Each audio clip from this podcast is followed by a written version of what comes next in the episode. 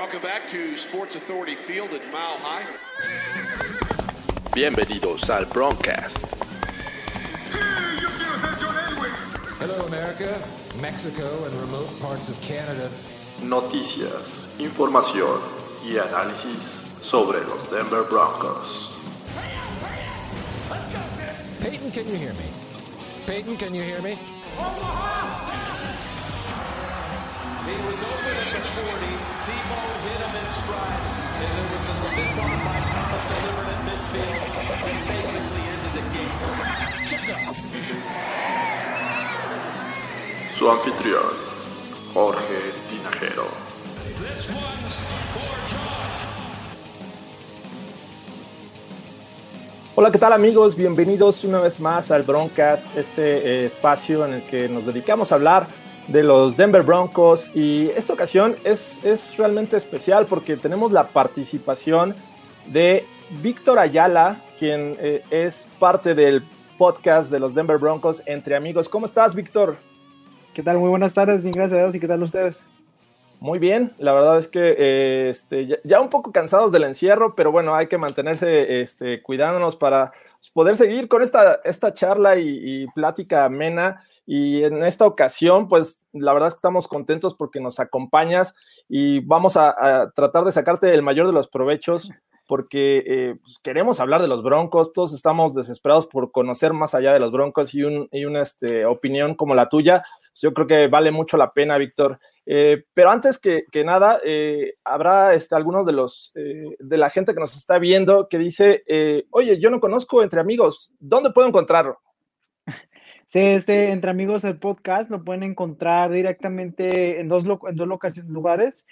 Eh, en la página de Broncos Fanáticos, que lo pueden encontrar en Facebook.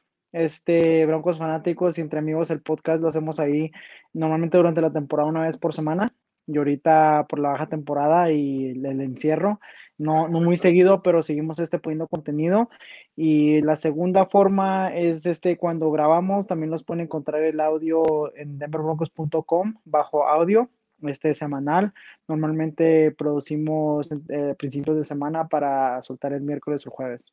Perfecto. De esa manera ustedes pueden seguir a, a Víctor Ayala eh, conociendo más de los Denver Broncos. Pero vámonos por pasos, Víctor. ¿Cómo llegas a ser fan de los Broncos? ¿Cómo dices, este es el equipo que yo quiero escoger de la NFL? Sí, no, pues fíjate, yo soy este nacido en Chihuahua, Chihuahua, México. Entonces, este originario de ahí, y yo cuando yo estaba muy chiquito, tenía cinco años cuando llegué a Denver, Colorado. Okay. Y fíjate, cuando llegué yo fue en el uh, 98, me parece. Este, entonces fue cuando recién el Super Bowl 32, siguió el 33 y este y todo lo que veías en las calles era naranja y azul y el, el logotipo de los Denver Broncos y todo lo que se hablaba en, el, en, el, en la ciudad era John Elway. Entonces, al, al, crecer aquí en Denver te das cuenta que eh, la ciudad ama los Denver Broncos, es el equipo de la ciudad, este es una ciudad este, con muchos deportes, pero primario el, el fútbol americano.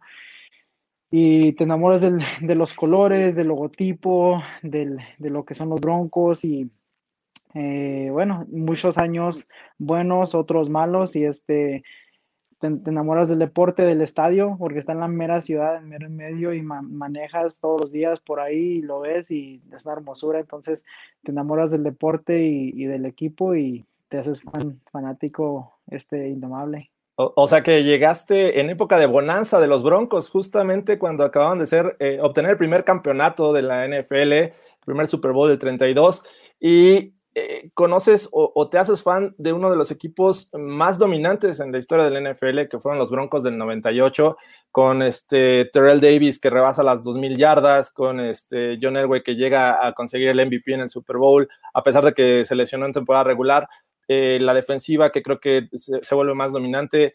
Pero después de eso vienen eh, temporadas eh, flacas, como decían por ahí, las vacas flacas, eh, todavía con Mike Shanahan al frente, pero ya no tenían coreback. O sea, viste el último año de, John Elway en el 98 y después viene una serie de, de, carrusel de corebacks hasta que llega Jake Plummer y más o menos empieza a levantar, ¿no?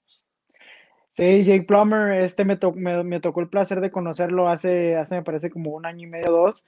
Muy buena persona y, claro, nos llevó al campeonato AFC este, en su tiempo aquí en Denver y, y muy, buena, este, muy buenas temporadas.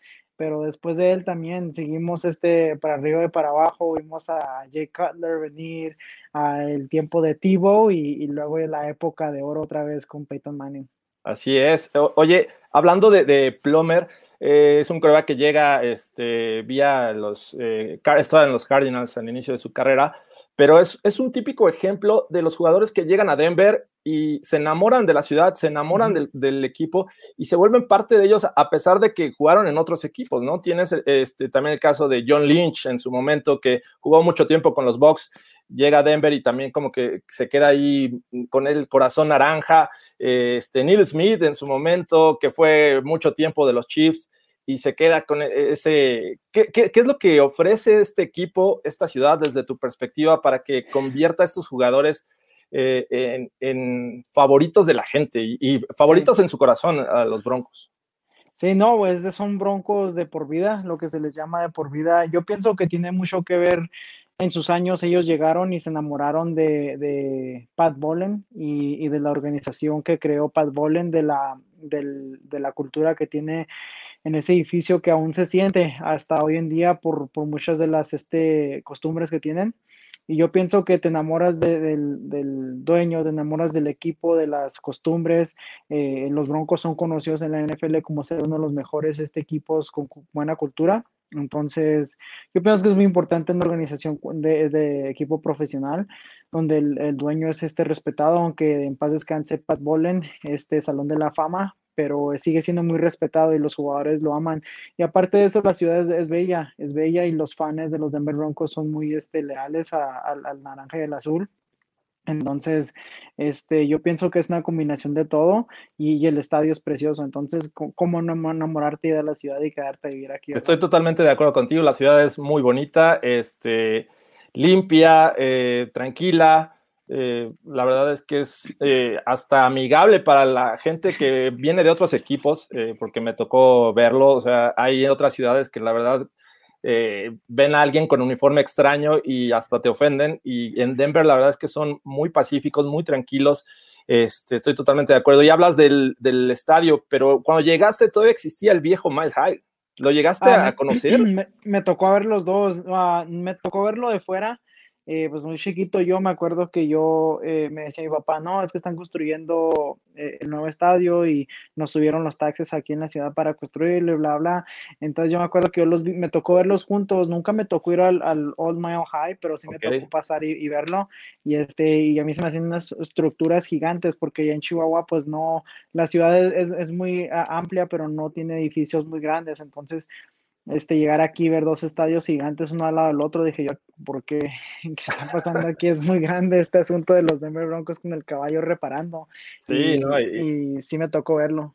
El, la verdad es que el nuevo pues, es de los más bonitos que hay actualmente en la NFL. Digo, ya hay unos nuevos, este, mucho más modernos, pero la verdad es que no le piden nada a otros estadios de la NFL. Eh, hablando de jugadores, ¿tienes algún jugador favorito? Uh, va, varios, de hecho, en la historia, en la historia e, es muy común decir que John Elway es, es un jugador favorito de la historia. Es muy común decir Peyton Manning es un jugador favorito. Eh, Steve Atwater para mí es un jugador muy favorito, un jugador que se fue no fue un nombre muy grande que digamos en la NFL en historia, pero siempre fue un jugador muy dominante con los Broncos y me ha tocado el placer de conocerlo y convivir mucho con él y es muy buena persona, entonces uh, te enamoras mucho de la persona y del jugador y, y es difícil. Uh, Terrell Davis, otro jugador que este fue, fue, favorito mío. Y hasta hace muy reciente, Chris Harris Jr. era uno de mis uh, jugadores ya, favoritos. Ya no lo es en este momento. Eh, pues estoy poco sentido, ¿verdad? Por, este, por la forma de que, de que funcionó todo con su contrato. Este, y, y este, es, es un, me rompió el corazón. Entonces, por ahorita lo estoy superando. Es como una relación tóxica, ¿no? Donde se dejaron, se dejan de hablar. Y ahorita estoy tratando de trabajar en mí mismo para poder superarlo. Yo también no lo entiendo. Tienen 28 eh, equipos a los cuales se pueden ir, pero escogen a, a, alguno de la división y es donde dices, ah, ¿pero por qué? ¿Por qué hacen esto? Y por menos dinero, entonces no entiendo, no entiendo, pero total, nos cambiamos, intercambiamos 25 en, ese, en esta temporada. Exacto. Baja. Exacto, y también por ahí otro ejemplo es de Monte Booker, que aunque a lo mejor no es de los favoritos de la afición, pero se va a los Raiders, ¿no? Se va a los Raiders y fíjate lo que, lo que dijo después, este, después que se le iba a dar una oportunidad de ganar con los Raiders, o sea, como que no, no nunca se dio oportunidad aquí en Denver o, o nada más no le echas ganas. Entonces para mí es ir a llorar a otro lado y, y ojalá y nos toque jugar contra él y, y con esas manos de mantequilla que tiene, soltar el balón y que lo podamos recuperar. Claro, eh, su primer jugada en la NFL fue un balón suelto, si, mal no recuerdo. Eh, pero vamos a, a, lo siguiente, y hablabas de Steve Atwater, un jugador que eh, va a entrar al Salón de la Fama este año. Y de ahí en fuera, digo, obviamente tienes que pensar en Peyton Manning, que es indudable que va a estar en Hall of Fame, pero ¿cuál sería tu siguiente jugador candidato como Bronco en llegar al Hall of Fame? pero, pero, todavía falta, ¿no? Digo, todo, hay que esperar que se retire y cinco años más. Todavía falta. Fíjate que es muy difícil contestar esa pregunta eh, en el respecto de quién es el siguiente, porque hemos visto en la historia de la NFL, Rod Smith, Carl uh, Mecklenburg, uh, este, jugadores que merecen estar en el Salón de la Fama, merecen este, ser reconocidos como, como tal y, y, no se les da. Lo vimos con Steve Atwater, le tomó casi toda su, su, vida es de para poder ser este, reconocido como jugador del Salón de la Fama. Es un poco difícil este, ponerte uno específicamente que iría a este muchacho porque siento que los Broncos no tienen el respeto de, de, de, la NFL en sí. Este, y yo pienso que no veremos otro jugador en el Salón de la Fama hasta ver a Peyton Manning. Sí, me parece que va a ser complicado. Por ahí yo he abogado los últimos años a Randy Gradishar, un, un linebacker de, uh -huh. de, aquella Orange Crush, esa defensiva dominante de los 70, y pues nada más no puede entrar, y, no. pero bueno, un, uno se tiene que aguantar este, este coraje. Y hablando de la división, ¿cuáles son, cuál es el equipo que menos toleras? Eh... Recientemente, te, recientemente. cambia el estado de ánimo cuando pierden los Broncos contra ellos. Ah, los, los, uh, fíjate que eh, sorprendentemente siguen siendo los, los Raiders de, de, Las Vegas ahora. Este, porque es un, un, equipo terrible por los últimos 20 años y, y, perder contra ellos estos últimos años me ha dolido, me ha dolido mucho. De perdida, si, si los Kansas City Chiefs ganan, pues dices, no, pues tienen a Patrick Mahomes, un, este, un entrenador legendario y, y, siempre tienen buen equipo, pero perder contra los Raiders hasta te, da, te dan ganas de, de vomitarnos, o sea, no decir, no, este equipo, y lo no es bueno, y, y aparte de eso, este, no es nada comparado a, a, lo que era el equipo de los 70 de los 80 de los Raiders. Completamente. Y, y, y, pues siempre ha tenido esa este, siempre se le dice a quien no, los Raiders, y no, o sea, no son rivales que se les odia tanto por tantos años, entonces eh, se les dice Raider, hater y todo, entonces cuando perdemos contra ellos, sean un buen equipo no, se, se, se cala. Yo creo que para, histórico para muchos aficionados de los Broncos, los. Raiders debe ser ese eh, rival odiado pero los últimos años, la verdad es que los Chiefs han dominado eh, completamente a los Broncos. No le hemos ganado, este, me parece que desde 2015, este, 15, que fue la última temporada de Peyton Manning. Y desde entonces ha sido un dominio total que, que creo que ya muchos están cambiando eso de, de, los Raiders hacia el equipo de los Chiefs, que ya incluso ganaron su segundo Super Bowl, ¿no? Bueno, los, para mí, en mi opinión, los 49ers perdieron el Super Bowl más bien que los Chiefs hayan ganado. Este, fíjate que, que, Patrick Mahomes es, es, es, un tremendo mariscal, entonces eh, es un poco como, como fan del fútbol americano, es un poco difícil eh, odiar a los, a los Chiefs como se les odia a los Raiders, porque Patrick Mahomes es un tremendo jugador y, y le tienes un poco de respeto pero a la misma vez cuando ves a gente con el logotipo de los Chiefs que, que hay caminando aquí en, en Denver, este, te les quedas viendo así como que diciéndoles mala cara, ¿verdad? eh, pero este, fíjate que yo, yo estaba, yo estaba todo, este, los 49ers, 49ers, 49ers, 49ers y hasta el último, hasta el, hasta el cuarto, eh, cuarto nos, nos dejaron con el corazón roto y este, yo pienso que fue una combinación de, de, del entrenador y la defensiva nada más completamente dando ese juego. Kyle Shanahan no nos echó la mano.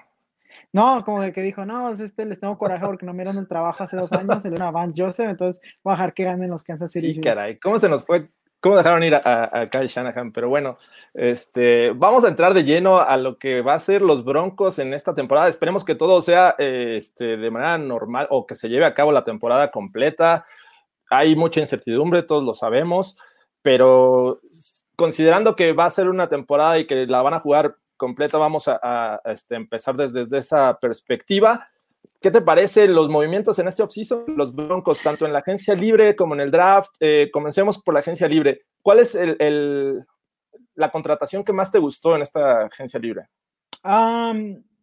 antes de que entre ese tema, me gustaría hablar poquito de, de John Elway en la agencia libre. Eh, lo vimos en el 2014 cuando fuimos por aquí, Talib, DJ Ward, uh, de Marcus Ware. Vimos un, un, este, gerente muy agresivo y lo vimos en los últimos años receder de eso y, irse a un, un, este, gerente más conservativo. Y yo pienso que por, por primera vez estamos viendo otra vez a John Elway de, de 2013-2014, donde tiene el mariscal de confianza y dice, ok, ahora sí vamos a, vamos a hacer lo más posible para ganar este, este año y, ser un equipo súper competitivo. Entonces, este, dos, dos o tres días de, de la agencia libre nos, nos, vimos el cambio por AJ Buye, que para mí fue tremendo. Tenemos un jugador joven este, que nos está ganando tremendo dinero para, para un esquinero este, en el 2020 y, es un jugador que hasta el, hasta el año pasado jugó muy bien con los Tejanos y jugó muy bien con los Jaguares. Pero para mí, la, la movida de agencia libre que más me gustó, aparte de la de Melvin Gordon, fue la de Gerald Casey, una selección de séptima ronda por ese jugador que es un five-time Pro Bowler, eh, cinco veces Pro Bowler, este, cinco años seguidos me parece. Acabamos de ver que acaba de ir a, la, AFC Championship contra los, este, los Kansas City Chiefs. Exacto. Y y lo vimos que fue un jugador clave para poder ganar contra Lamar Jackson en, en, Baltimore. Entonces, para mí es uno de los jugadores que cuando vimos a Derek Wolf irse, este, pero teníamos a Gerald Casey en ese lugar, este, y a muy buen precio y muy, muy buen jugador. Entonces, pienso que la agencia libre eh, fue la mejor movida que pudieron haber hecho los Broncos. Definitivamente creo que este, este jugador salió muy barato. Una séptima ronda parece un, un robo eh, AJ Bouye me parece que bien, es, es, un jugador con experiencia, calidad y que ante la inminente salida de Chris Harris mm, suena bastante lógico. Pero, ¿qué te parece Graham Glasgow, este guardia que viene a apuntalar el centro de la línea ofensiva? Una, una línea ofensiva que la verdad ha, ha, dejado mucho que desear los últimos años. Eh, fíjate, que, fíjate que se me hace muy graciosa tu pregunta, porque hace uh, cuatro años, cuando obtuvimos a Brian Leary de los, de los Dallas Cowboys, uh -huh yo me acuerdo que yo estaba como que no, no me gusta mucho ese, ese jugador, no estoy muy emocionado de él y, dicho y hecho, estaba lesionado muy seguido, no jugaba con, para mí no jugaba con mucha pasión, pero cuando vi a Graham, a Graham Glasgow y, y, empecé a ver sus highlights, porque no, no ves mucho en otros jugadores hasta que están en tu equipo, ¿verdad? Claro. Y empecé a ver highlights y ves que que vale lo que le pagaron y no le pagaron mucho comparado a los, a los guardias que hay hoy en día y tiene mucho potencial de ser uno de los este, guardias mejores de la NFL, especialmente bajo Mike Munchak. Entonces, eh, yo pienso que nos olvidamos mucho de, de, ese agente libre porque me parece que estuvo en el primero, en el segundo día y, y estoy tremendamente contento porque vimos, oh, me imagino que vamos a hablar de esto, pero el centro nuevo y eh, Dalton Reisner, que jugó tremendo el año pasado, me, me recuerda mucho la jugada donde agarró a Philip Lindsay y lo aventó hacia, hacia el touchdown. Si recuerdas, sí, anotó con él. Entonces, uh, muy emocionado de ver su segundo año. Y entonces, si ves la, el, lo que es el centro de la línea ofensiva, el interior estamos muy bien protegidos con Dalton Reisner y, y Graham Glasgow y estoy muy contento, muy muy contento de que John Elway por fin haya ido por un jugador que no tiene lesiones, no tiene historial de lesiones y este y juega muy bien y puede jugar centro y guardia, entonces este si llegara a pasar algo ahí puede moverse al centro si es necesario. Sí, que antes del draft estabas pensando en que podía ser un comodín, exactamente uh -huh. jugador del centro o el guard, o guardia, ¿no? Reisner también eh, existía esa posibilidad pero bueno, todavía no llegaba eh, esa buena selección del draft. Eh, pero vamos a hablar antes de llegar al draft de Melvin Gordon. Hace rato mencionabas, cambiamos 25 con los Chargers y ahora va a ser eh, potencialmente el titular, ¿no? dos años estuvo ahí Philip Lindsay este, llevando el balón este, para el juego terrestre. Eh, el año pasado se le dificultó mucho correr entre los tackles. Eh, su especialidad es la velocidad y ya una vez encarrerado, pues este, le saca provecho, pero le cuesta mucho trabajo correr entre los tackles porque es un tipo bajito, este, no muy corpulento como otros. Pero así tenemos a Melvin Gordon. ¿Cómo ves esa combinación, Philip Lindsay, Melvin Gordon y la posibilidad de, ya todos nos estamos olvidando de Freeman? ¿Cómo va a funcionar este juego terrestre de los Broncos en 2020? Eh, fíjate que estoy, estoy, bien emocionado. El año pasado se hablaba mucho de lo que iba a hacer Freeman y, Philip Lindsay en su segundo año cada uno. Y yo pienso que Freeman nos dejó mucho, mucho que desear.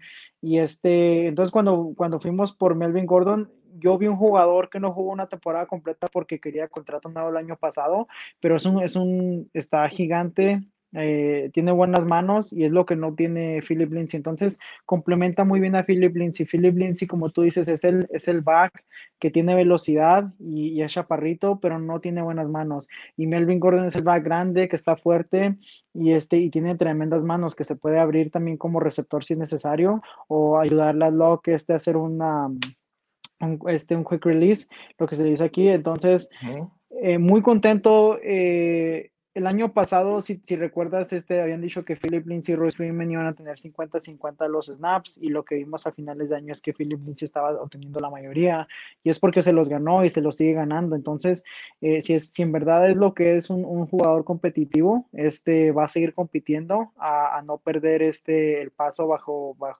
Melvin Gordon.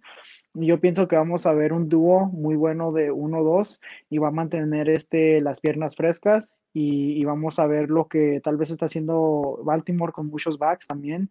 Entonces yo no es necesariamente algo malo porque este, lo vimos con Mark Ingram. Mark Ingram es un jugador fuerte, de, con piernas fuertes, entonces, pero tiene muchos este, diferentes backs que le hacen complementos a sus debilidades también. Entonces, no pienso que es algo malo, no estoy, no estoy este, enojado ni molesto.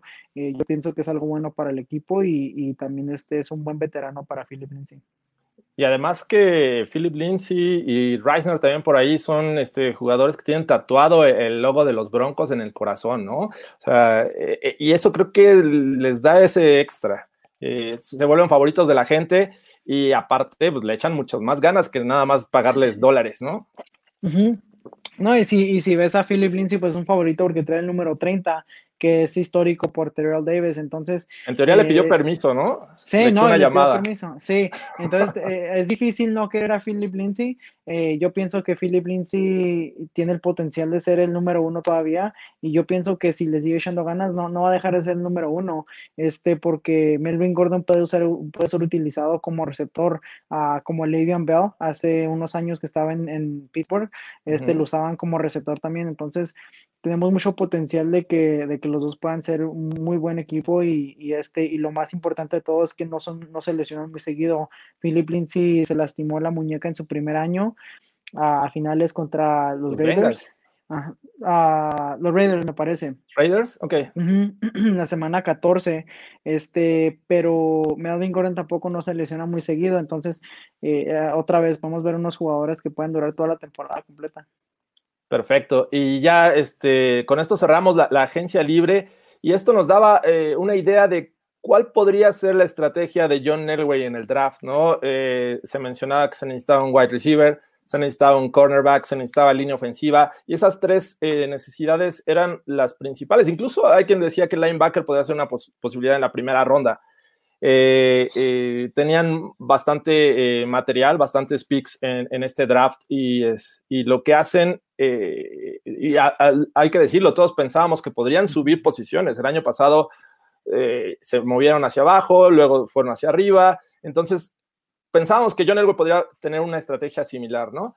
No, no sucede así, corren con suerte porque pues, los Jets no fueron por wide receiver, los Niners tampoco fueron por wide receiver, y dejan la posibilidad ahí entre eh, Lamb y Jerry Judy, porque los Raiders se van con Henry Rocks.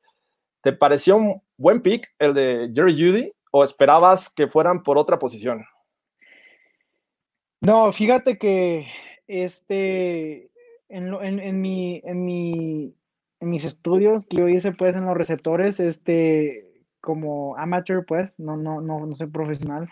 Eh, yo, yo vi a Ruggs, un jugador que fue muy, le fue muy bien en Alabama porque tenía CD a Jerry Judy, ¿verdad? Entonces, para mí, Ruggs era, es una persona que puede ir derecho y es todo lo que puede hacer. Entonces, yo estaba así, así, así que no agarráramos a Ruggs y cuando los Raiders lo seleccionaron, dije yo, hay una posibilidad de que podamos obtener a Jerry Judy aquí. Y, y mucho de lo que vi en Jerry Judy es que sus primeros tres pasos te gana inmediatamente porque sus rutas están, están completamente crisp, lo que dicen aquí en Estados Unidos, o sea, bien, bien hermosas y te ganan sus primeros dos o tres pasos. Entonces, a uh, CD Lamb, eh, muy, muy dominante en Oklahoma, pero muchos de, muchos de los estudios que yo hice es que contra los esquineros buenos en, en el colegio batallaba y Jerry Judy no, Jerry Judy es muy versátil en, en, lo que juega. Entonces, yo, yo sí quería Jerry Judy desde el principio y cuando, cuando llegó hacia nosotros a número 15 dije, aquí es Jerry Judy, segurito, segurito que es Jerry Judy y sí, no tomó mucho en, en, en, esa selección, entonces yo pienso que eh, otra vez le complementa mucho a Cortland Sutton, porque Cortland Sutton es un, es un hombre grande, este me parece que mide como 6'4, 6'5, 230 libras, me parece algo así, eh, y, y, te gana los, balones 50-50, pero no es un jugador que tenga las rutas mejores de la NFL o que, o que tenga mucha velocidad, entonces Jerry Judy le da ese complemento de que corre esas rutas muy buenas y, y tiene velocidad. Este, y, y, luego llegó el segundo día y, y, estuvo mucho mejor este, esa línea, ah, ese, ese, ese, equipo defensivo. Sí, que en el segundo día dices, bueno, ya agarraron wide receiver, ya tenemos a Cortland Sutton, tenemos a Jerry Judy, eh, tenemos a, a Noah Fant, eh, por ahí podías complementarlo con Hamilton, con, con este, Tim Patrick, et, etcétera. Entonces es momento de pensar en la defensiva, o linebacker o cornerback. Eh, había muchas opciones, muchas opciones muy buenas de cornerback, pero ¿qué hace John Elway? Decide irse por eh, KJ Hamler, un, un uh -huh. este, wide receiver que es, es velocista, es, es, bajito, no es tan corpulento, puede salir muy bien desde el slot y puede ganar eh, o crear separación con velocidad. O sea, realmente sorprendió a todos, no esperábamos un wide receiver, dos wide receivers consecutivos, creo que nadie lo, lo veía venir. Eh, ¿Qué te pareció Hamler?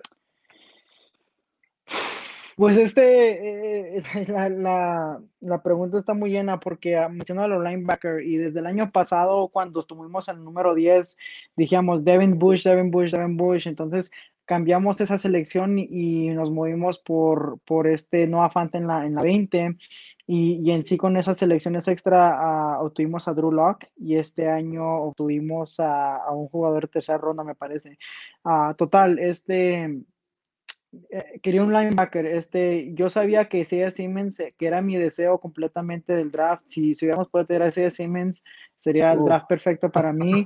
Este, pero no, lo vimos que se fue, se fue temprano y lo esperábamos. Este, pero nos quedaban jugadores como Kenneth Murray, Patrick Quinn, y, y me hubiera gustado que los Broncos hubieran este, cambiado a la primera ronda otra vez y hubieran obtenido esos jugadores. Y, y, cuando no lo hicimos y se fueron, dije, bueno, pues hay que olvidar el. el y uno se fue a los Chargers. Uh -huh. eh, Kenneth, Kenneth Murray, Murray, me parece. Uh -huh. Sí, volvieron a intercambiar este para el primer round y, y, obtuvieron a Kenneth Murray y me rompió el corazón, pero dije, bueno, total, hay que abandonar el, el sueño del linebacker y hay que ir a, hay que ir a buscar otras este, necesidades. Eh, la necesidad no era necesaria de un receptor, pero cuando empiezas a ver el, el, los videos en KJ Hamler y la velocidad tremenda que tiene, este, es difícil no, no, que no te guste la selección porque eh, hablando de Cortland Sutton 50-50, Jerry Judy con las rutas fresh tan, tan perfectas, tenemos una persona que puede correr derechito y, y, también es, otra, es otro balón, entonces tenemos una, una ofensiva muy versátil ya con esos tres jugadores en, en, en de receptores. Y, este, y me encantó porque nadie lo, nadie lo vio venir. Y yo pienso que este, este año fue muy diferente a otros años porque muchos, muchas escuelas no tuvieron sus Pro Days por, por lo de COVID y, y, se estaba diciendo que KJ Hamler no corrió en la no corrió en el combine yes. porque tenía una lesión en su en su pierna pero iba a correr en su Pro Day en Penn State y no se le pudo dar.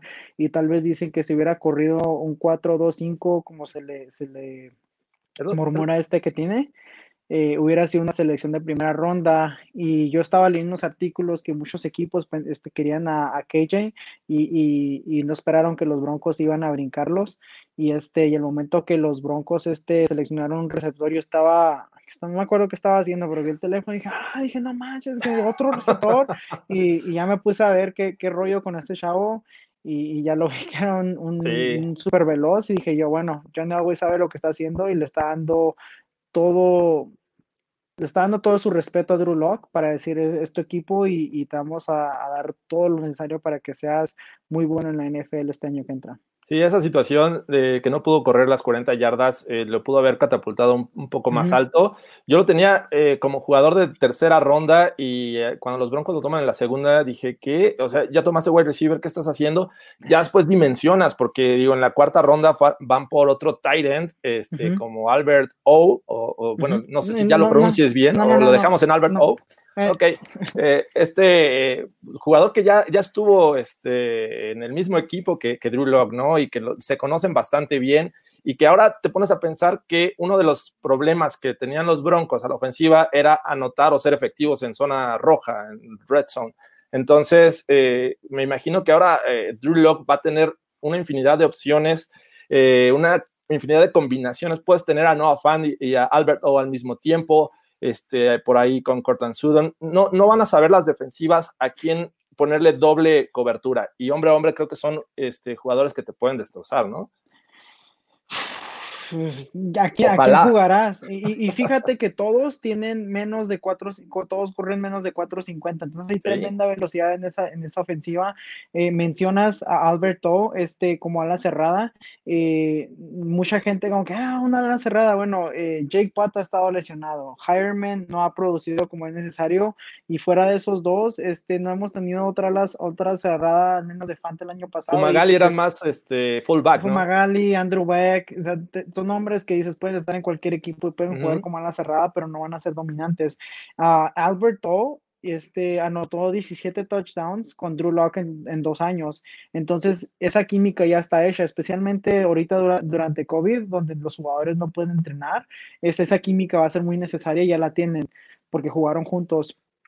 Este, entonces tenemos a Cortland Sutton, KJ Hamler, Jerry Judy, Noah Fant, este, Albert O, Jeff Hireman siguen eh, eh, con el equipo, pero eh, es- este, tuvimos otra ala cerrada. Nick Bannett, ¿no? De, de- Ujú, Un veterano que es muy buen blanqueador y, y puede ayudarles a los novatos a, a ju- a aprender a hacer este ala cerrada. Entonces, yo pienso que eh, vamos a ser muy buenos este año en, en la ofensiva. Si Drew Lock puede mostrarnos lo, lo que hizo en los cinco- últimos cinco juegos, en una temporada de 16 juegos.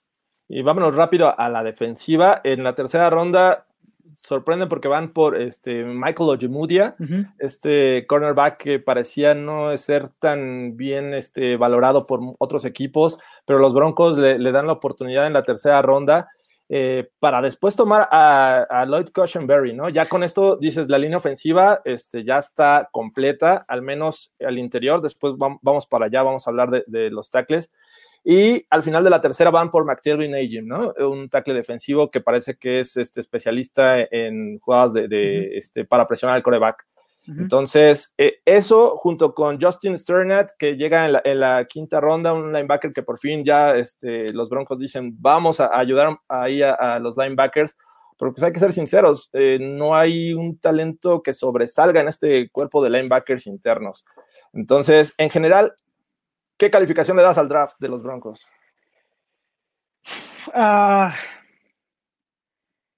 Le, le, doy una, una B más este, eh, porque para mí el linebacker es necesario. Mucha gente dice, no, necesitamos mejores linebackers. Eh, AJ Johnson fue un jugador que salió de la nada este, y fue muy bueno para nosotros. Mucha gente, es, es bien raro, conoces a la gente que dicen, todo Davis no es bueno, todo Davis no es bueno, y un, y hay unos pocos que dicen, todo, todo, bueno, todo Davis es muy bueno. Entonces hablas de Michael Ojemudie, que este, yo, yo cuando vi su, sus videos, vi que es un, es un esquinero que le gusta hacer los tackles. Entonces, uh -huh. eh, lo, si te fijas en lo que Fangio pide, pide, Fangio pide jugadores que hacen tackles. Lo vemos con AJ Buye, un esquinero que hace tackles, este, Oyemudi en lo mismo, y tiene ojo para el balón. Este, fuera, fuera de que no tengamos linebackers o no, yo tengo mi, mi fe completamente en Big Fangio en la defensiva, este, porque vimos a jugadores como este Devante Bosby, Uh -huh. Mike Purcell, eh, AJ Johnson, eh, jugadores que no tenían negocio estar en la NFL o tal vez este, en un equipo de la NFL y, y, los, y los vimos este, sobresalir en un equipo este, con los Broncos bajo Fangio. Entonces tengo completamente fe en él si él quiere hacer lo que quiere en esa defensiva, lo puede hacer porque para mí ya se ganó respeto. Fue una de las mejores defensivas de Red Zone. Y después de ese terrible juego contra los Jaguares, la defensiva este en el juego terrestre se cerró completamente las puertas y no dejó más de 100 yardas después de ese juego, me parece. Entonces yo, yo para mí, fan, yo puedo hacer lo que quiera, no, no hace nada mal por mí esta, esta temporada baja y tengo toda mi confianza y mi fe en esa defensiva. Entonces, uh, fuera de lo que es este KJ Hamler, que tal vez pudo ser de la tercera, pudo ser de la segunda, yo les doy una vez, una vez, una más. Y tocas el tema de, de Big Fangio, este head coach que lleva un año apenas con los Broncos. Eh, tuvo un, un, este, inicio un poco incierto, por ahí este, pues de la mano de, Joe Flaco el año pasado, una defensiva que empezó a, sufrir ciertos cambios. ¿Tú crees que este head coach sí sea el, el, que realmente necesitan los Broncos? Eh, digo, después de la experiencia Vance Joseph, todos nos quedamos eh, temerosos de, de, que realmente John Elway escoja al, al verdadero head coach que necesita este equipo. Bueno, eh, regresando a lo de Vance Joseph, yo me acuerdo cuando, cuando Gary Kubiak anunció que ya, no iba, iba a ser este entrenador y, y, se iba a retirar del deporte. Yo, me, yo, me, yo recuerdo que estábamos viendo a Kyle Shanahan y otros, y otros este, coordinadores y yo me acuerdo que dijeron vamos a entrevistar a Vance Joseph y yo me puse a ver quién era Vance Joseph y vi que en Miami ese último año tuvo la defensiva número 28 en la NFL, uh -huh. total fue una de las peores, yo dije, ¿por qué vamos a ir por una persona que claramente tuvo una de los mejores este, equipos este, que él entrenaba en la NFL? Entonces para mí Vance Joseph nunca, nunca fue muy querido de mi parte desde el primer día y, y, fíjate que yo estaba trabajando un día en el trabajo y, y, entró un cliente y traía un anillo de los, de los este, Colorado Buffs y le dije, oh, eres, eh, le dije, ¿qué piensas de Van Joseph? Dijo, de hecho es mi amigo. Dijo, lo voy a, lo voy a recuerdo del aeropuerto ahorita. Le dije, solo por favor dile que no la vaya a regar aquí en Monterrey. creo que no le dijo. no, creo que no le dijo porque este nos dejó muy, nos de, dejó mucho que desear. Entonces, cuando estaban entrevistando, yo, yo recuerdo que para mí era Mike Munchak y era este Big Fangio, y, y, es lo que yo quería. Yo quería un entrenador con experiencia, quería un entrenador que nos mostrara que lo que los que ellos han hecho en su, en su este, carrera han, ha sido bueno. Entonces, Mike Munchak, uno de los mejores este, uh, eh, entrenadores de línea ofensiva, y, y, él estuvo como entrenador, este, me parece, de los Titanes, también Mike Munchak. Sí, este, por ahí anduvo en los Steelers, sí. venía de los Steelers, ¿no? Sí, y, fue entrenador este de, equipo este antes, entonces fue un entrenador este de todo visto. Pero Big Fan yo, por, lo que hizo en, Chicago antes de que llegara Khalil Mack, este también tiene una, defensa muy tremenda. Entonces yo, por ejemplo, desde el primer día dije, ese, señor como quiera va a venir y ya tiene mucha experiencia, nos ha mostrado que puede elevar jugadores y yo confío en él, lo que nos mostró el año pasado, con la estatua de Joe Flaco, esos, esos primeros juegos, y, este, y perdimos muchos juegos por pocos puntos. Y yo pienso que son problemas de, de primer año en muchos este, eh, entrenadores. Entonces, para mí, lo que nos mostró con Drew Lock fue tremendo y, esa defensiva y la forma que pudo hacer ajustes y pudo elevar su juego. Y siempre se le ha conocido a Big Fangio que su defensa es poco difícil de entender, entonces tal vez lo que vimos al principio, pero después de ese terrible juego con los Jaguares, esa defensiva se, cerró las puertas y, y, se hizo muy buena, entonces uh, yo pienso que por ahorita es lo que se necesita, es lo que necesitamos y, y lo vimos que fue, fue contra este Pat Shermer, que le va a ayudar en la ofensiva. Yo pienso que necesitaba más experiencia. Y yo lo decía en el podcast el año pasado. Eh, Big Fangio se me hace que tiene coordina tenía coordinadores de primer año con este.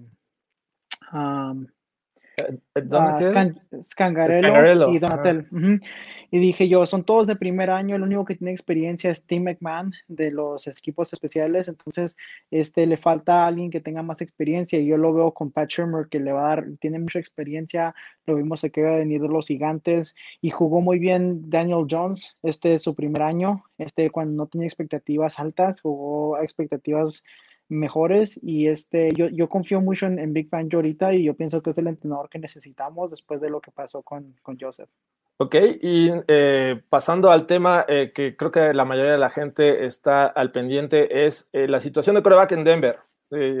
con John Elway se ha sufrido, fuera de Peyton Manning, creo que las opciones no han sido o no ha encontrado la respuesta. Ha probado este, gente vía este, draft, el caso de este, Paxton Lynch, que incluso tuvo que subir para, seleccionarlo. Esa, parte de mi, esa parte de mi memoria. ¿Ya la borraste?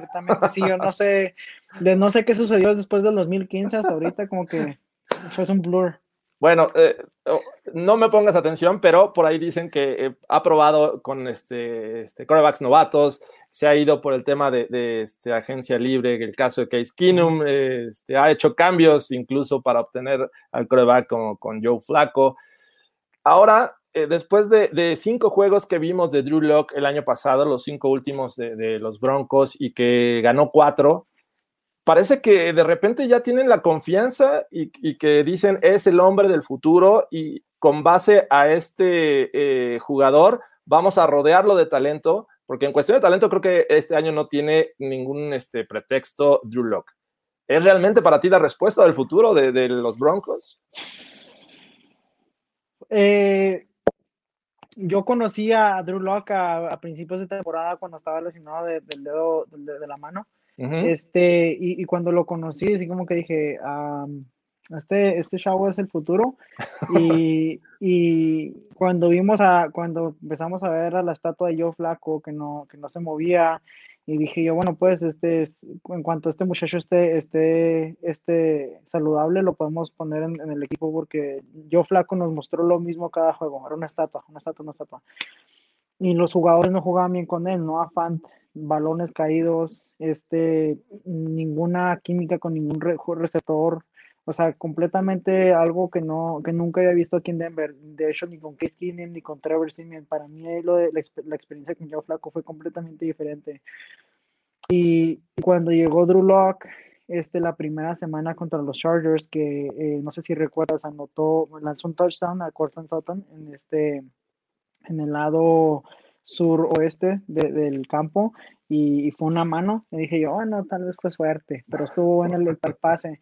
Y luego siguió, anotó otro touchdown donde la jugada se estaba rompiendo y él extendió y otra vez a, a Colin Sutton. Entonces dije, bueno, este chavo ah, de pérdida nos anotó dos touchdowns, algo que no hemos visto mucho tiempo de un mariscal de los Denver Broncos. Y, y luego lo vimos la semana que entra en, en Texas contra los Tejanos y completamente los, los destruyó.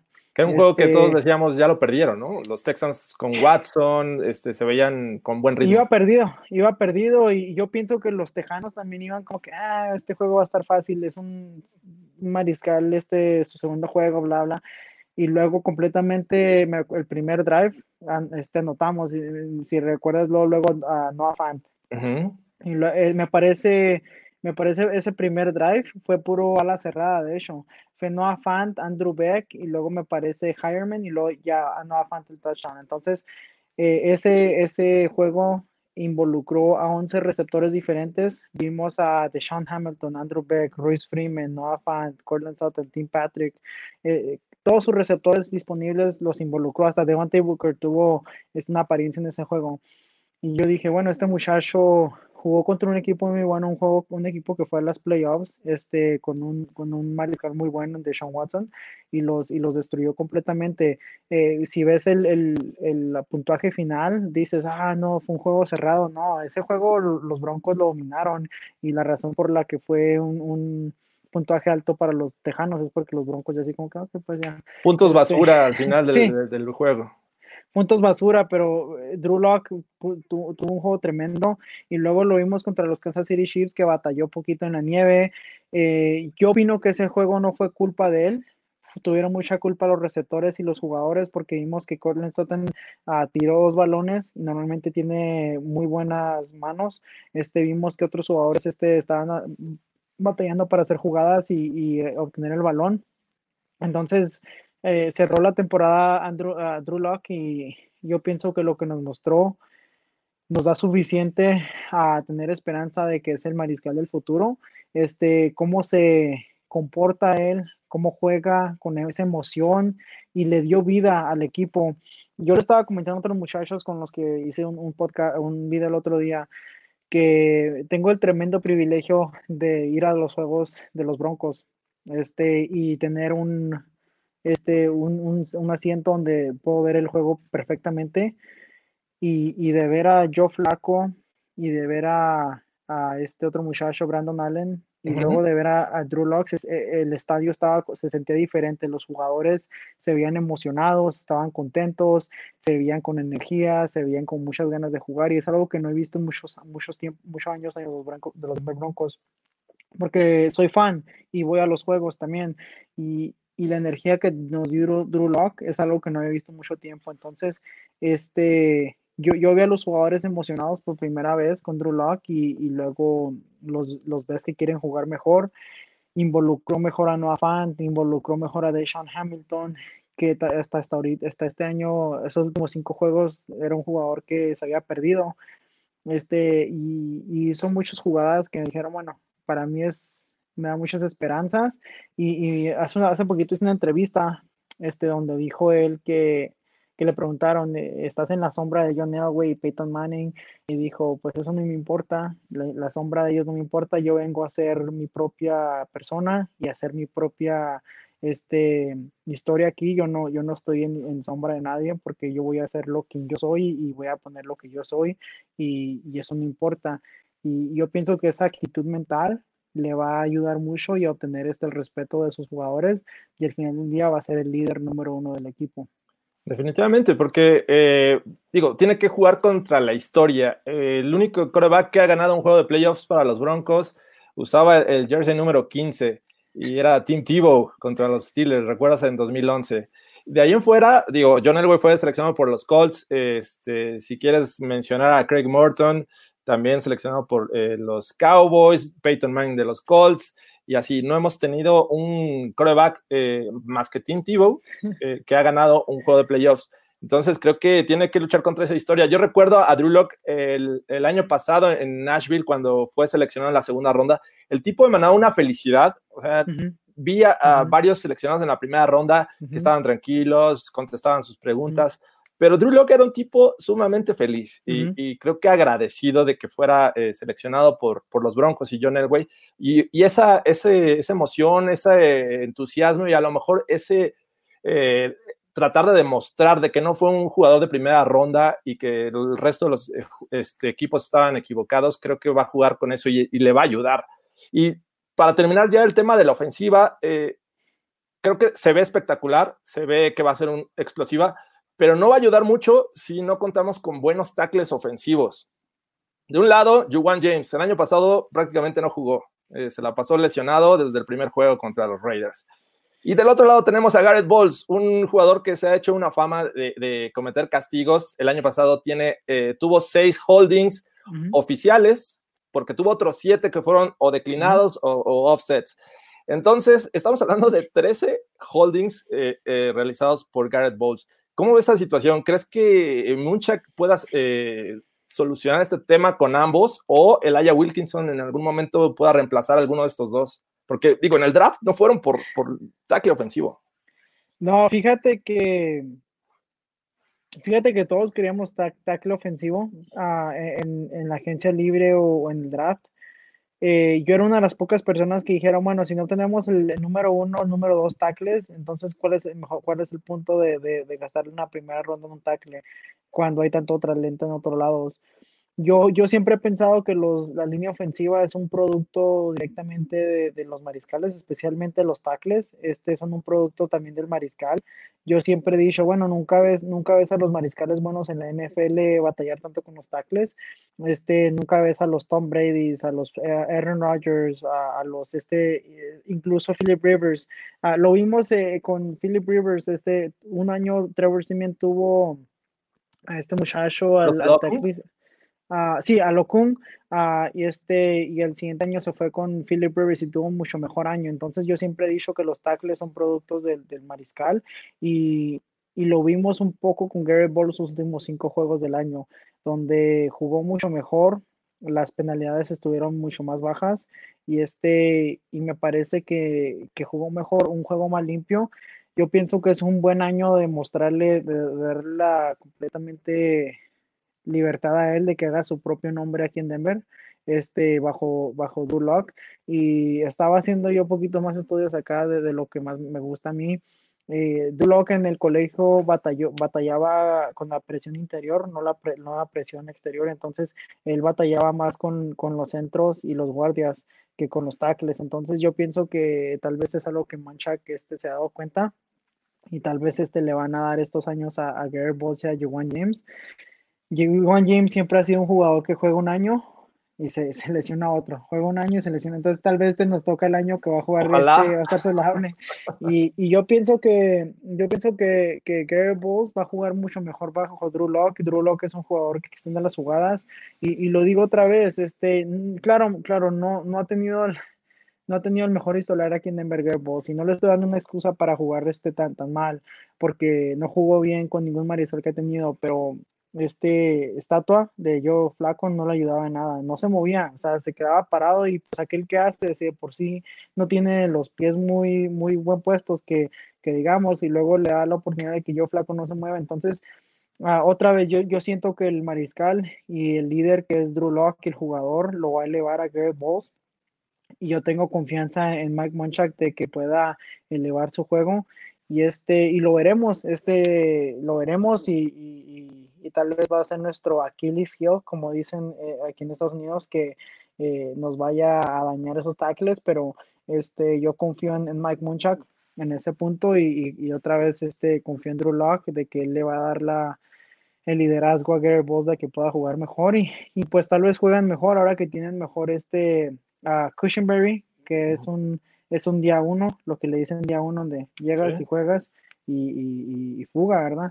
Entonces Así tienes a, a, Graham Glasgow y a Dalton Reisner que ya forman un buen interior y le va a dar la oportunidad a Garrett Bowles. Y como lo mencionaba antes, Nick Bennett, que es un, es un gran bloqueador, también le va, les va a ayudar mucho para hacer los chips y para, para bloquear en las corradas, en las, este, cuando corren, en el terrestre, entonces, me puedes llamar optimista si, si gustas, eh, pero yo, yo confío en Mike Munchak y, este, y confío los, los últimos juegos que vi de Gary Balls, los últimos cinco juegos que vi de Gary Balls, jugó mucho mejor. Entonces, yo pienso que eh, es parte del producto del mariscal y, y, este, y lo veremos. Si, si nos va mal, pues ya tenemos una primera ronda y sabemos en qué se va a ir. Y fíjate que, que el siguiente año el draft tiene muy buenos tackles. Hay un tackle uh, que, que, sale de es una de las escuelas grandes, me parece que es Oregon. Uh, hay un tackle que sale de una de las escuelas grandes que es proyectado a ser uno de los mejores jugadores de, de, del draft del uh -huh. año que entra. Entonces, si, si Gary Boss no nos va bien este año, ya sabemos lo que vamos a hacer con la primera ronda, porque fuera de, de middle linebacker no vamos a, o, o esquinero tal vez, no vamos a tener muchos muchas necesidades si todo sale como, como esperamos. Sí, porque al final de cuentas, eh, si hubiese sido o si hubiera mostrado un mejor nivel Garrett Bowles, eh, le habrían dado la quinta, eh, uh -huh. la opción del quinto año, ¿no? Y pues no fue así. Pues ojalá, ojalá la movilidad de, de Drew Locke sea este, parte de, de la mejora de, de, este tackle ofensivo que la verdad no a muchos les encanta. Y ya por último, última pregunta de mi parte, la defensiva, ¿luce sólida? Sí, ya hablábamos un poco de los linebackers, puede que la defensiva secundaria este, tenga un mejor nivel con la ayuda de Bouye, pero todavía está el tema pendiente de Justin Simmons, ¿no? ¿Crees que le, le, le den un contrato a largo plazo y que juegue contento uh, este año? Yo pienso que, yo pienso que, la, que el contrato va a venir, yo pienso que él va a jugar bajo tag, yo pienso que es un jugador de alto carácter que va a jugar bajo el tag. Este, para mí Justin Simmons es el, es el líder silencioso de esa, de esa defensiva. Me lo, me lo, mencionaba una amiga el otro día de los Broncos, este, me dice, eh, hay reportes que no hay líderes en la defensiva. Le digo, bueno, pues nos olvidamos de que tenemos a Justin Simmons, a, a, a Karim Jackson, este, se le puede, se puede mencionar que tal vez Bradley Chubb tiene más voz más grande de lo que se le, de que se piensa que tiene, porque todos sabemos que Von Miller no es un líder, todos sabemos que Von Miller no es el líder, es, es un superestrella, pero no es un líder. Uh -huh. Pero lo que vemos de Bradley Chubb es que sí tiene esa, esa, esa presencia de líder y, y Justin Simmons también la tiene porque es una tremenda persona en el campo y fuera del campo. Entonces, yo pienso que se le da un contrato porque es un ejemplar bronco, es un bronco ejemplar, de como lo digo, fuera del campo, es una persona tremenda. Este fue el nominado a Walter Payton Man of the Year, este, y es un tremendo jugador, nunca se habla mal, siempre en Twitter, siempre te, esté tuiteando cosas buenas, este, y, y muy positivo. Entonces, uh, yo pienso que es un bronco por, lo menos por los próximos cuatro o cinco años se, se, le va, se va a dar su contrato y su recompensa. Y bueno, en los últimos años ha sido una de las mejores selecciones que he hecho John en el draft. Este, y te, comentaré que para mí lo que más me tiene preocupado ahorita es qué tipo de línea defensiva vamos a, a hacer con Bradley Chubb y Von Miller. Uh -huh. Mucha gente va a decir, pero ¿por qué? Si Brad, Bradley y Vaughn son unas superestrellas. Bueno, si, te, si, recuerdas, hasta el momento que se lastimó Bradley Chubb en la línea defensiva, estábamos este, dejando lo, el juego terrestre correr, correr libre. Y, y, se lastimó Bradley Chubb y entraron este, los, los suplentes Justin uh, Hollins, este, uh, Malik Reed.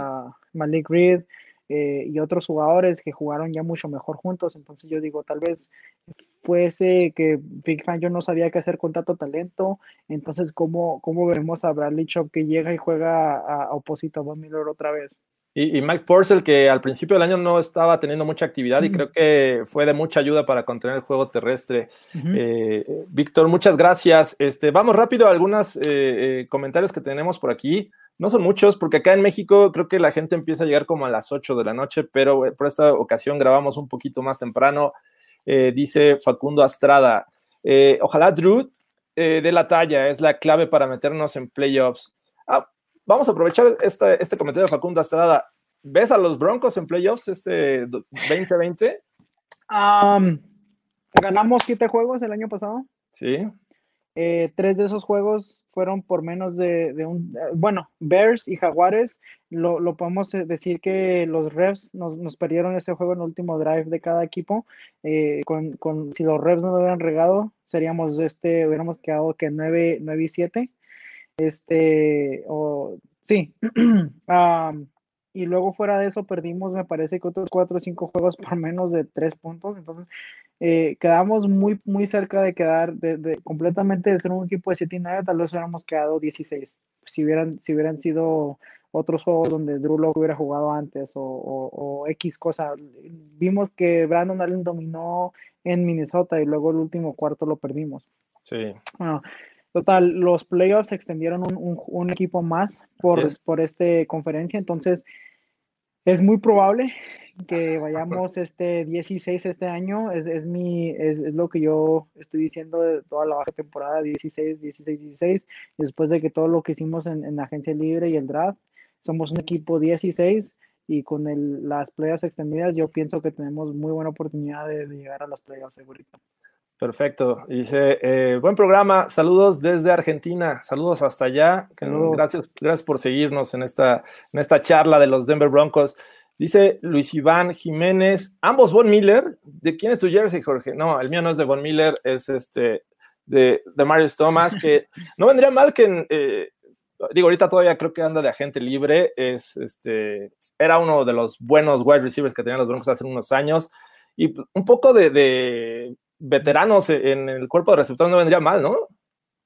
No, no vendría mal, uh, pero es un, es un, grupo de receptores muy lleno, entonces yo pienso que, que de Mary me saldría so, sobrando, pero sí, sí les caería muy bien este como veterano y como para darles sus tips y, y, y bueno, es el, ganó un, ganó un supertazón con los Broncos y, ¿Sí? y, ganó el juego de los Steelers, como mencionabas. El, el con Tim Tebow. Uh -huh.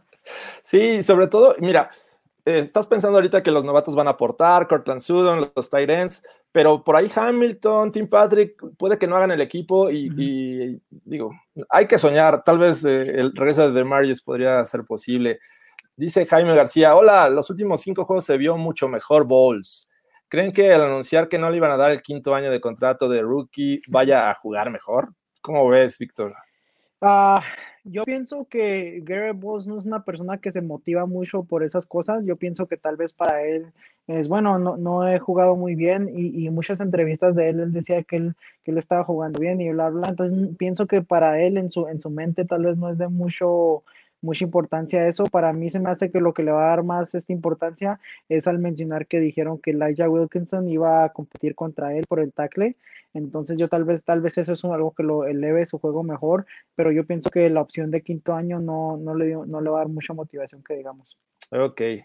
Dice Julio César Morillo, saludos mi George. Tengo buen presentimiento este año, eh, que promete, buena unidad defensiva, buenos corredores, buenos receptores, etcétera. Esperemos cosas buenas de nuestros broncos, ojalá. Eh, Changuitos. Ojalá que sí. Eh, dice Luis Iván, ¿cuál de los últimos corebacks de los broncos cortados creen que tenía talento? O de plano ninguno. Eh, digamos de los últimos desde 2016, ¿no? Um, Chad Kelly. Pero tiene sus problemas ahí de meterse a casas ajenas, entonces. Sí, ¿verdad?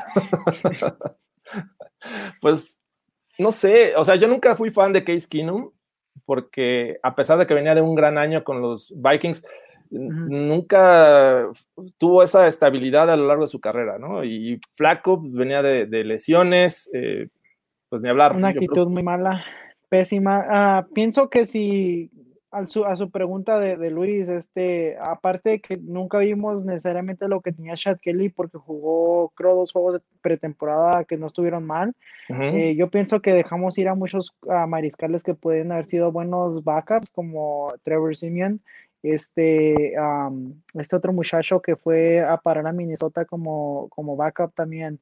ah, este, este... Kyle, algo, no me acuerdo, o algo así, ¿no?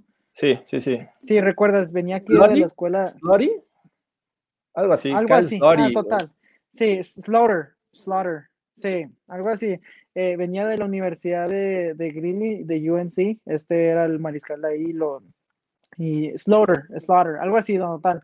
Este, ese muchacho me hubiera gustado como tal vez backup, pero... Mostró buenas cosas. Sí, sí, mostró buenas cosas como, como backup. Sí, dice también eh, Jaime García, este, refiriéndote a, tu repaso de la temporada pasada, el juego de los Vikings, ¿cómo dolió, no? Pues fíjate que em, vimos a Cortland Sutton destruir al esquinero, este Xavier Rhodes. Eh, vimos este a Cortland Sutton en ese juego lanzar un pase a Tim Patrick también. Este Noah Fan tuvo un juego, o sea, fue un juego tremendo y luego de, ya, ya no sé qué pasó, se explotó y perdimos. Sí, desafortunada actuación en la segunda mitad. Dice Eduardo García, este año seremos la sorpresa y tenemos equipo para muchos años. Sí, pues es un equipo joven. Sí, como 25, 26 años la, edad promedio de, la ofensiva. Eh, saludos a Leonardo Armas que nos manda este, aquí un, un, mensajito. También dice Antonio Menéndez, ¿qué tan pronto creen que empiecen a funcionar el esquema ofensivo con el nuevo offensive coordinator que es Pat Shurmur? Bueno, ah, la situación actual como que no se presta como para predecir algo positivo, ¿no? Pero pues, ojalá sea, sea bueno. Eh, eh, dicen por aquí, ¿cuál prefieren, Lindsay o Gordon? ¿Cuál prefieres, Víctor? Si tuvieras que quedarte con uno, yo, sabemos que Lindsay es uno favorito para todos los eh, aficionados de los Broncos, pero... Lindsay se ha ganado el puesto, entonces para mí, ah, mira, sí. Kyle Slaughter, nos dice Fernando Pacheco, este, que habitualmente está aquí con, nosotros. Eh, y el último que tenemos ya para despedirnos, eh, saludos el Broncas, ya quiero que comience el training camp, quiero ver a Melvin Gordon y Philip Lindsay y haciendo jugadas reversibles.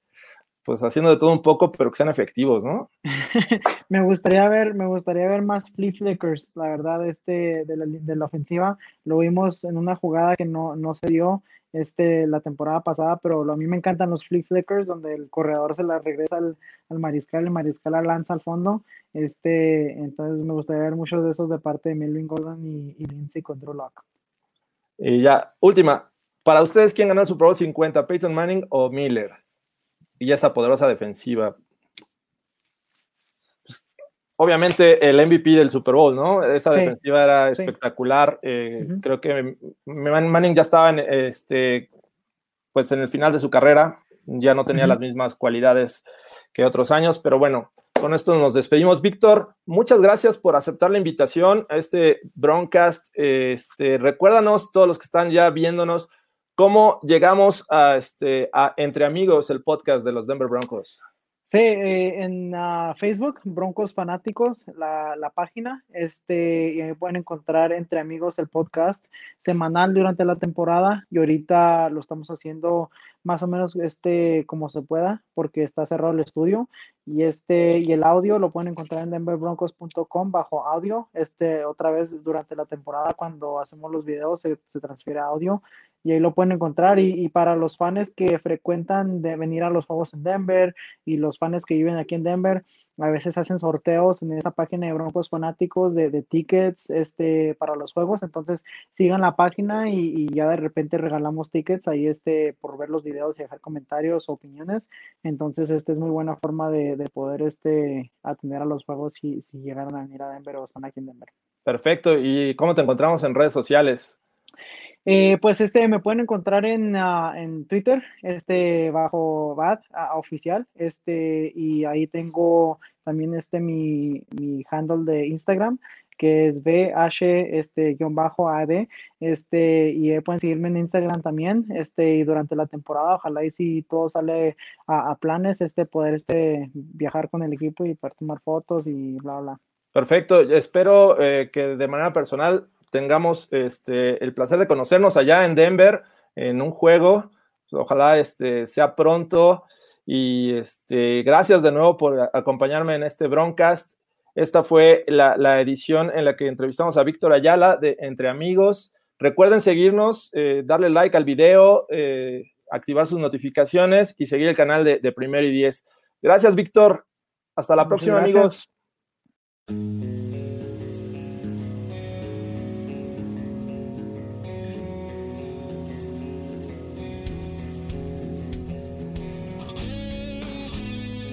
Esto fue el Broadcast.